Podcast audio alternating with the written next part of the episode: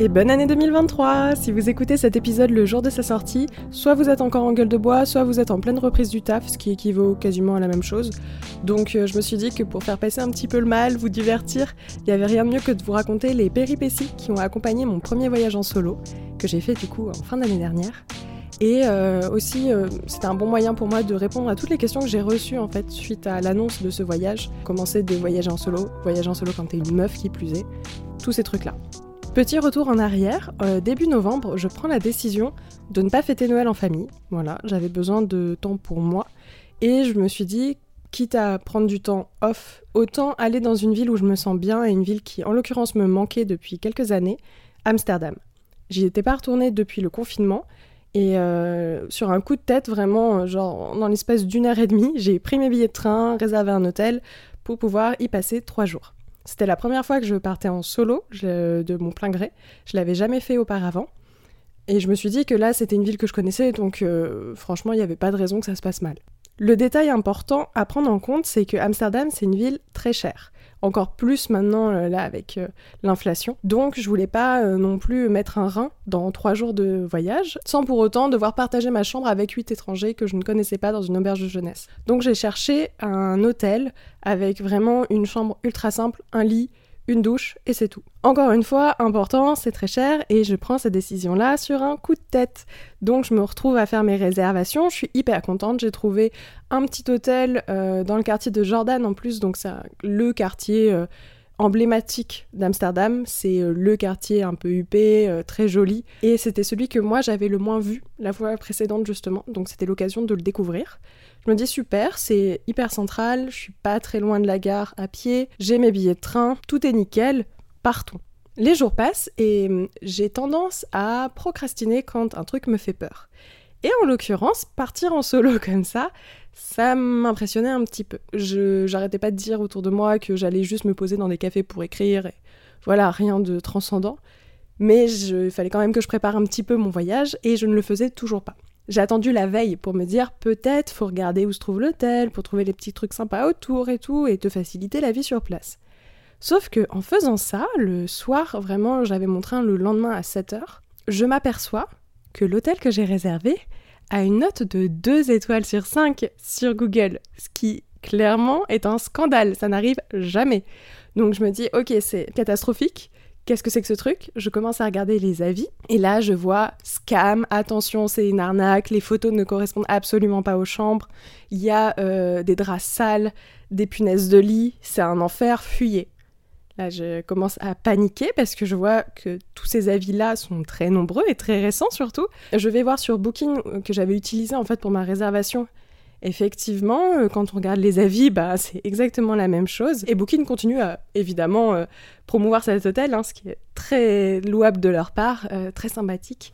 Bref, je me rends compte que je suis potentiellement tombée sur une arnaque et qu'on est à la veille du départ, que c'est la période de Noël, donc tout est très très cher, prix d'assaut, et que potentiellement demain soir, je vais devoir me retrouver à trouver un autre hôtel en urgence alors que j'ai déjà dépensé 150 balles pour les deux nuits dans cet hôtel-là, que je ne pourrais évidemment pas me faire rembourser, ça c'est quasiment sûr. Sans surprise, les gars, je fais une énorme crise de panique. Euh, vraiment crise d'angoisse, j'arrive plus à respirer, je commence à fondre en larmes. Ça va pas du tout, j'ai l'impression que le monde s'effondre. Je rentre chez moi, je finis assise dans mon couloir à essayer tant bien que mal de me calmer, en me disant de toute façon, bah oui, réserver un autre hôtel, tu sais faire. Euh, de l'argent, bah ça fait chier, mais potentiellement t'es pas sur la paille, donc tu pourrais trouver un moyen. J'essaye d'écrire à absolument tous mes proches euh, pour leur dire ça va vraiment pas. Enfin, il y a des trucs qui me dégoûtent vraiment profondément dans la vie et euh, parmi eux il y a les punaises de lit et la saleté. Je me dis putain mais qu'est-ce que j'ai fait? Je suis vraiment débile, j'aurais dû préparer mon voyage plutôt que de faire n'importe quoi euh, comme ça. J'arrive à me poser un peu, de toute façon j'ai pas le choix, je verrai le lendemain, je fais ma valise et je vais me coucher. Le lendemain, le réveil sonne à 5 heures. Je me prépare, je vais prendre le métro. Et là, dans le métro, j'ai un flash. Je me dis, ah, faut que je vérifie quand même le numéro du train. Bah, c'est comme ça, quand j'arrive à Gare de l'Est, ce sera plus simple. J'ai bien dit Gare de l'Est. Gare de l'Est Et non, Gare du Nord, qui était la gare de laquelle je partais. Et ça, je m'en suis rendu compte pendant que j'étais dans le métro, heureusement. Sauf que j'avais calculé mon trajet pour arriver 15 minutes avant le départ du train. Si je rajoute le temps d'aller à Gare du Nord, bah ça me faisait plus au moins 5 minutes. C'était sans compter que le métro que je devais prendre par la suite avait du retard parce qu'il y avait des gens sur la voie. Donc j'ai attendu 10 minutes et je me suis retrouvée à arriver à Gare du Nord à peu près 5 minutes avant le départ de mon train. J'ai par chance euh, une loi des séries dans ma vie qui est que je ne rate jamais aucun moyen de transport. Euh, train, avion, malgré absolument toutes les péripéties de la Terre qui peuvent m'arriver. Je trouve toujours le moyen de l'avoir à temps. Je pars un peu avec cette idée-là en tête tout en me disant que c'est un signe, que c'est parce que c'est l'hôtel qui est horrible, mais j'arrive à choper mon train. Je vous épargne les détails. Euh, évidemment, mon wagon était à l'autre bout du quai, sinon c'est pas marrant. Et je me pose dans le Thalys et ça y est, je pars direction Amsterdam. Le plus gros effet, l'ascenseur émotionnel, il est à son max, mais normalement, c'est bon, tout est derrière moi, il ne reste que l'étape fatidique de l'hôtel. J'arrive à Amsterdam et je vais à l'hôtel pour pouvoir euh, déposer ma valise parce que le check-in n'est que à 15h. En arrivant, tous les avis Google me reviennent en tête d'un coup, puisque je pousse la porte et je tombe sur des escaliers de la mort. Faut savoir qu'à Amsterdam, l'architecture traditionnelle, ce sont des maisons très étroites, très profondes et en hauteur, donc très raides en fait, avec beaucoup d'escaliers.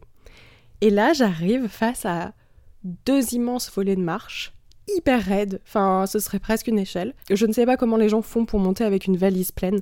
Moi heureusement j'avais genre deux pulls et c'est tout, mais un truc un peu lourd, ça ne passe pas. Il n'y a pas d'ascenseur évidemment. Et il faut monter ces marches pour arriver à la réception. Et petit détail bien sympathique, euh, tous les escaliers sont couverts d'une moquette qui pue la mort. J'arrive en haut, je peux poser ma valise, le staff est plutôt sympathique, je leur parle des punaises de lit, ils me disent que c'est que en été quand ils ont énormément de voyageurs qui s'enchaînent et que c'est malheureusement, enfin souvent le cas dans les hôtels qui plus est, les petits hôtels comme ça pas cher où t'enchaînes en fait, euh, voilà les clients. Ce que j'entends, mais moi j'avais vu des commentaires d'il y a deux semaines et il y a deux semaines, on était toujours en hiver, on n'était absolument pas euh, en été, donc euh, je ne suis moyennement rassurée. Et je leur signale que je checkerai dans tous les cas le matelas au cas où. Je repars, je fais ma vie. J'arrive pour le check-in quelques heures plus tard. On me donne une chambre, deux étages encore au-dessus. Donc je me retape des escaliers un peu moins raides cette fois-ci, mais quand même, toujours avec une belle moquette.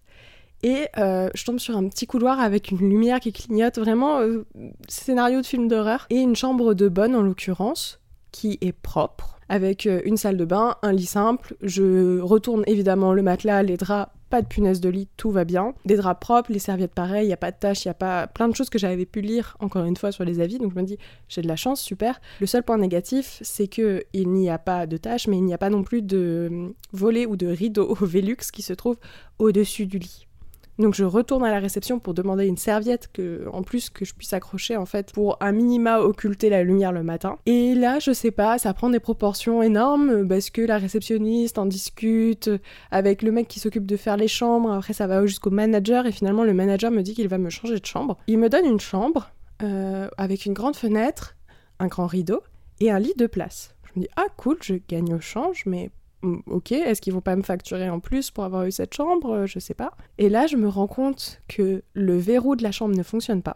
Ce qui, quand t'es une meuf seule dans un hôtel un peu miteux, est moyennement rassurant. La salle de bain est dans un état déplorable parce qu'il y a le plafonnier en fait qui a ses fils électriques quasiment à nu.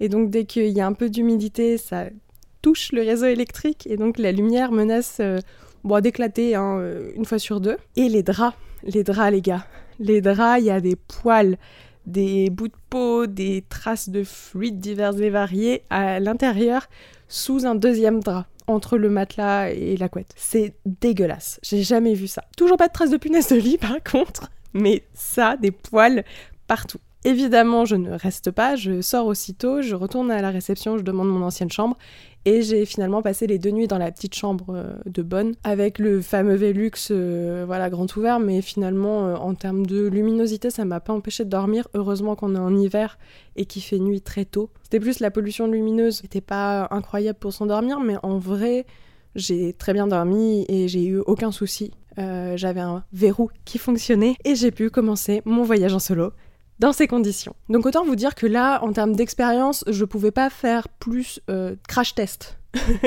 C'était assez euh, catastrophique et chaotique, mais ça s'est très bien fini et j'ai passé trois jours super à Amsterdam, qui est une ville que j'aime bien, que je connais. J'ai pu me balader, faire plein de trucs, tout en revenant dans ma chambre d'hôtel juste pour me poser cinq minutes avant de réenchaîner. Enfin bref, Je savais que c'était pas une chambre dans laquelle j'allais rester longtemps pendant mon séjour, donc ça, ça passait. Mais plus jamais je remettrai les pieds là-dedans. Et ça m'a appris une première chose qui est quand tu voyages seul, c'est la même chose que quand tu voyages avec des gens, tu regardes les avis. Euh, voilà, tu ne prends pas juste des billets comme ça en te disant super, je vais partir, je suis une adulte. Euh, fais attention à où tu vas tomber. Voilà, c'est le premier conseil. Faites gaffe, regardez où vous allez. Euh, c'est pas grave de mettre un peu plus d'argent si c'est pour avoir un hôtel convenable. voilà, c'est important aussi d'avoir une chambre un peu décente. Et pour répondre à toutes les questions que j'ai reçues, du coup, Qu'est-ce que j'ai pensé de ce voyage en solo? Bah déjà, euh, je suis pas convaincue par les voyages en solo. Je me dis que là, j'ai eu un taux de stress tel pour aller dans une ville qui est en Europe, que je connais, où les gens parlent anglais, où j'ai des repères. Mais alors si j'étais partie dans une ville que je ne connaissais pas, ça aurait été une catastrophe. J'aurais été vraiment dans le pire des états. Là, j'étais déjà pas, c'était pas glorieux, donc euh, j'ose pas imaginer ce que ça aurait donné. Et honnêtement, j'ai pas envie de me taper ce genre de stress quand je pars à l'étranger. J'ai envie de profiter, de kiffer, de découvrir. Donc euh, le premier point, il est là-dessus, c'est un peu mitigé. À titre personnel, je préfère voyager avec des gens. En plus de ça, une fois sur place, en fait, j'ai eu un rythme de vie qui est très similaire à mon rythme euh, à Paris. Donc euh, j'ai fait énormément de sorties, je me suis posée dans des cafés, je me suis fait des restos solo. Mais c'est des choses que je fais déjà au quotidien. Il n'y avait pas de changement. Je comprends les gens qui disent que ça leur permet de se recentrer sur eux-mêmes et autres, mais c'est sûr que si tu le fais jamais dans ta vie de tous les jours, c'est une nouveauté à l'étranger. Là, moi, c'était déjà le cas. Je trouve que ça me manquait de pouvoir partager avec les gens. Et c'est sur ce point-là que je voulais en arriver. Il y a vraiment une tendance, euh, presque une forme d'injonction en ce moment, à euh, partir en solo. Voilà, c'est ça le nouveau goal de, vie d'absolument tout le monde. Il faut partir seul. Et ben, je suis pas d'accord. Euh, franchement, faites-le si vous le sentez. Mais ne vous forcez pas et surtout, euh, potentiellement, vous allez trouver ça nul et c'est pas grave. Voilà, j'ai pas trouvé ça nul, mais j'ai pas trouvé ça transcendant non plus. J'ai passé mon temps à faire des stories, à écrire à mes proches en leur envoyant des photos, des vidéos, parce que j'étais trop contente de pouvoir partager ce que je voyais. Et ça me manquait de pas être avec quelqu'un là-bas. J'ai pu quand même discuter avec euh, des gens sur place, mais c'est quand même pas la même chose. Et voilà, je pense qu'il faut pas se forcer, il faut vraiment s'écouter là-dessus. Si vous avez envie de voyager en solo, faites-le. Si ça vous fait peur, ça vous stresse, vous savez que vous avez envie d'être avec quelqu'un, vous forcez pas. Enfin, c'est pas un objectif en soi, encore une fois. En plus, j'y pense, euh, je parlais du fait que j'avais un rythme de vie très similaire à mon rythme de vie ici. Euh, ça a été pareil pour les sorties le soir. J'ai pas osé aller prendre des verres toute seule, en sachant qu'il faisait nuit dès 16-17 heures et qu'il y avait personne dans les rues parce qu'il fait froid et que c'est l'hiver. C'est très très limité alors que moi c'est quelque chose que j'aime bien faire quand je pars à l'étranger justement. En ça je me suis sentie même plus freinée que quand je suis à Paris où j'ai mes repères et donc je me permets davantage de sortir. Ça ça joue aussi je trouve. Euh, encore plus quand t'es en une meuf. Je me suis pas vue aller prendre des verres toute seule le, soir. Transition toute faite sur euh, comment tu fais pour voyager solo quand t'es une meuf. Alors encore une fois, moi c'est mon premier voyage en solo, c'est dans un cadre que je connais. Mais je pense que c'est un bon point de départ si jamais vous avez envie de partir, voilà, et que vous savez pas trop par où commencer. Choisissez une ville que vous connaissez déjà un petit peu, où vous avez déjà été, où vous avez un petit peu des repères en fait, que ce soit des repères euh, géographiques ou de langue ou euh, des contacts que vous avez sur place aussi. C'est euh, un bon moyen, je pense, pour commencer à voyager seul, sans stresser, etc. L'autre point, c'est, contrairement à moi, de préparer votre voyage. Préparez-vous en avance, regardez les spots, les adresses, les trucs comme ça. Il y a quand même énormément de contenu accessible sur Internet pour trouver votre bonheur. Euh, moi, j'ai fait un petit reel euh, et un TikTok sur mon voyage à Amsterdam avec quelques adresses. Alors, encore une fois, c'est des adresses que moi, j'avais pas encore faites. Il y en a plein que j'ai faites la fois précédente, mais je les ai plus en tête, donc pour les partager, voilà, ça va pas. Mais vous faire trouver celles que j'ai faites en trois jours, avec notamment des options euh, gluten-free. Les Pays-Bas, pour ça, c'est génial. Il y a toujours des options, il y a toujours moyen de trouver. Et le dernier truc, quand on est une meuf qui voyage en solo, c'est de partager à ses proches les endroits qu'on visite, ce qu'on fait, euh, pas prendre de risques inutiles. C'est un peu bête de dire ça, mais en fait, euh, ça permet de savoir où vous êtes. On sait jamais, j'en sais rien, ça pourrait être juste vous casser la jambe. Bon, ben, c'est quand même cool de pouvoir suivre ça. Mais sinon, en tout cas, ne pas en faire une montagne. Voyager en solo, enfin, j'ai trouvé sur, encore une fois, une ville que je connais. Attention, vraiment, il faut remettre dans son contexte de mon expérience.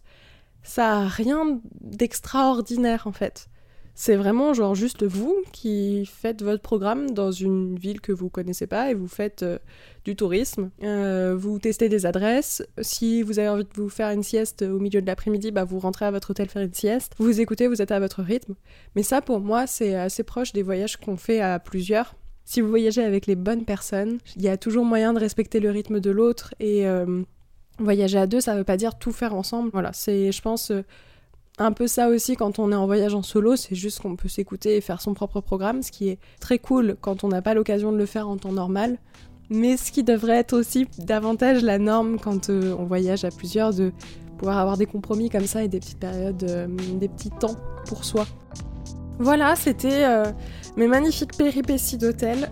vraiment, alors je cite pas l'hôtel, mais méfiez-vous de Booking. Vraiment, regardez les avis Google euh, et regardez la gare, l'aéroport duquel vous partez je sais pas pourquoi j'étais persuadée que c'était Gare de l'Est alors qu'absolument pas. Dites-moi si vous avez prévu un voyage en solo pour cette année et si jamais vous êtes habitué des voyages en solo euh, dans des pays beaucoup plus exotiques sur des durées beaucoup plus longues. Je suis hyper preneuse de vos retours parce que je pense que partir 4 mois euh, avec son sac à dos en Asie du Sud-Est, c'est absolument pas la même chose que de partir 3 euh, jours à Amsterdam. Donc n'hésitez pas, vous pouvez commenter déjà sur Apple Podcast le podcast ou sur les réseaux sociaux m'envoyer un message privé at Je vous invite également à vous abonner au podcast, évidemment, à laisser 5 étoiles sur Spotify et Apple Podcast. Et puis, euh, je vous dis à lundi prochain pour un nouvel épisode. Bye